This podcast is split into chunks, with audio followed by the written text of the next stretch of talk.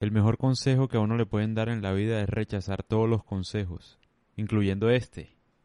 Vaya ironía. Pero sí, todos los consejos. ¿Por qué? Porque cada persona es distinta, cada persona tiene talentos distintos, ha vivido en una situación diferente, tiene padres diferentes, un contexto diferente, un país distinto. Lo que a uno le funciona puede que a otro no. Si yo hice plata de una forma, no necesariamente implica que tú vayas a hacer de la misma manera. Si yo tuve determinada mujer, no quiere decir que tú vayas a poder tener la misma mujer que yo tuve. Porque así es la vida. O sea, hay principios universales, ¿no? Para todo.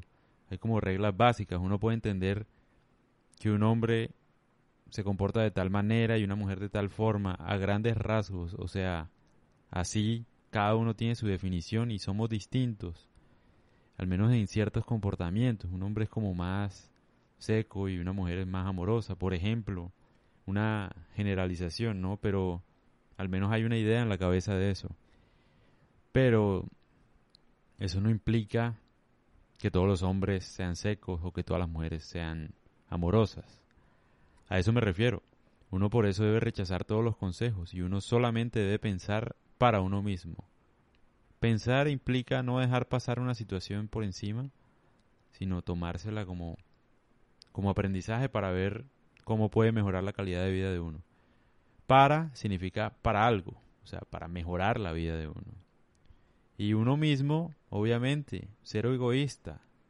Esa es la mejor forma de uno actuar. Cuando uno es egoísta y escoge analizar cada situación como la mejora para uno mismo, se vuelve honesto, por ejemplo. Honesto y actúa como debe actuar. Si, todo, si todos nosotros actuáramos para nosotros mismos, yo creo que la sociedad sería mucho mejor, ¿no? El problema aquí es que la gente finge que actúa para los demás y se roba la plata de los demás, ¿no?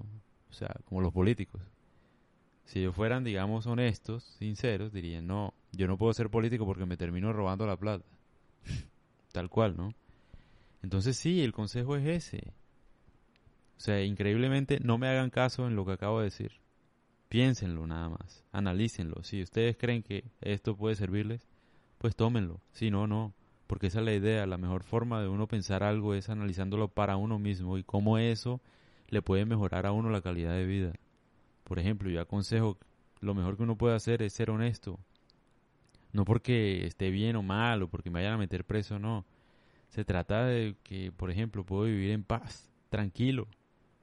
La gente cree que por robar y vivir bien, mejor dicho, cargan una preocupación que no lo vayan a coger, que tienen que hacer este chanchullo, ¿qué tal, viejo? Diez mil millones de veces es mejor uno no tener nada, pero tener paz. Pero bueno, es un consejo. Cada quien lo analiza y lo ve de acuerdo a su contexto.